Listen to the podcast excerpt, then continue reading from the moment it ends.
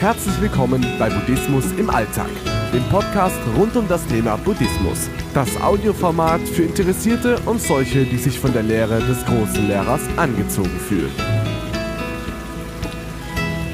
Ist der Weg wirklich das Ziel Teil 2? Hast du schon den ersten Teil meines Themenschwerpunkts Ist der Weg wirklich das Ziel gehört? Heute geht es weiter. Das Handeln um des Handelns willen bedeutet, dass die bewusst ausgeführten Handlungen als Meditationsobjekte dienen, um sich selbst zu beobachten und den Geist zu schulen. Wie es im Chan-Buddhismus allgemein der Fall ist, geht es immer um das gegenwärtige Erleben des Seins, um ein bewusstes Erleben im Hier und Jetzt. Oder einfach gesagt, über den Weg Bewusstsein, der ja bekanntlich das Ziel ist. Auf diese Weise hat jedes Handeln einer bestimmten Form einen tieferen spirituellen Anspruch. Es geht auch keineswegs um die Frage nach der Belohnung oder dem Ergebnis der geleisteten Handlung, sondern vielmehr um den Eigenwert der Mühe selbst. Das entstandene Ergebnis ist dabei fast nebensächlich, ja die Fixierung darauf widerspricht sogar dem eigentlichen Sinn und kann schädlich sein. Der besondere Geist in der traditionellen asiatischen Kultur steht im Kontrast zu vielen modernen westlichen Wertvorstellungen, die auf Profit, Optimierung, Konkurrenz und Wettbewerb ausgerichtet sind. Daher fällt es den Menschen in Europa oft schwer, die ursprünglichen asiatischen Lehren unverfälscht anzunehmen, ohne sie zu verändern. Um den richtigen Geist des Handelns zu entwickeln, musst du dich klar dafür entscheiden, das ursprüngliche Wesen der buddhistischen Lehre zu verstehen und aktiv den Weg zu beschreiten, allein um des Gehens willen. Jede Handlung im Hier und Jetzt dient allein der meditativen Wahrnehmung deines eigenen Seins in Bewegung, Begegnung und Besinnung. Das ist innere Meisterschaft durch fortwährende, nie endende Arbeit an dir selbst, an dem Weg, der ganz sicher das Ziel ist. Die Handlung geschieht um der Handlung willen, nicht um ein entferntes Ziel zu erreichen, sondern um bewusst im gegenwärtigen Prozess des achtsamen Tuns zu leben. Dies erfordert den reinen Geist Buddhas, damit wir unvoreingenommen an jede neue Situation herantreten können.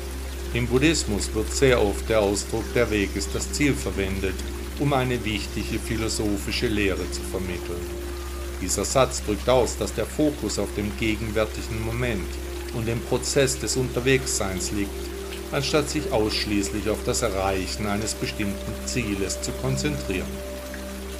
Die Lehre des großen Lehrers lehrt uns, dass das menschliche Leben von Leiden und Unbeständigkeit geprägt ist.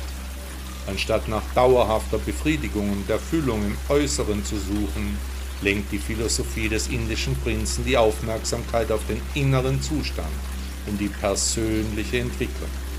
In diesem Sinn ist der Weg eine Metapher für die spirituelle Reise eines Individuums.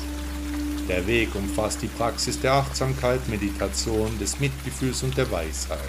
Es geht darum, bewusst im gegenwärtigen Moment zu leben, mit tiefer Einsicht in die Natur des Selbst und der Welt. Der Fokus liegt auf der inneren Transformation und dem Abbau von Leiden indem man die eigenen Begierden, Anhaftungen und illusionären Vorstellungen erkennt und überwindet. Buddha betonte die Wichtigkeit des Lernens und des persönlichen Wachstums auf diesem Weg. Jeder Schritt, den wir nehmen, jede Erfahrung, die wir machen und jede Herausforderung, der wir begegnen, bieten uns die Möglichkeiten, uns weiterzuentwickeln und unser Bewusstsein zu erweitern. Indem wir den Weg als Ziel betrachten, befreien wir uns von dem Druck, bestimmte Ergebnisse oder Erfolge erreichen zu müssen. Stattdessen können wir uns auf den gegenwärtigen Moment konzentrieren und den Prozess des Lernens, Wachsens und Erwachens schätzen. Der Weg selbst wird zu einer Quelle der Freude, des inneren Friedens und der Erkenntnis. Auch wird der Weg als eine kontinuierliche Reise betrachtet, die niemals endet. Es geht nicht darum, ein endgültiges Ziel zu erreichen, sondern darum, bewusst zu leben und den Geist zu schulen, um inneren Frieden und Erleuchtung zu erfahren.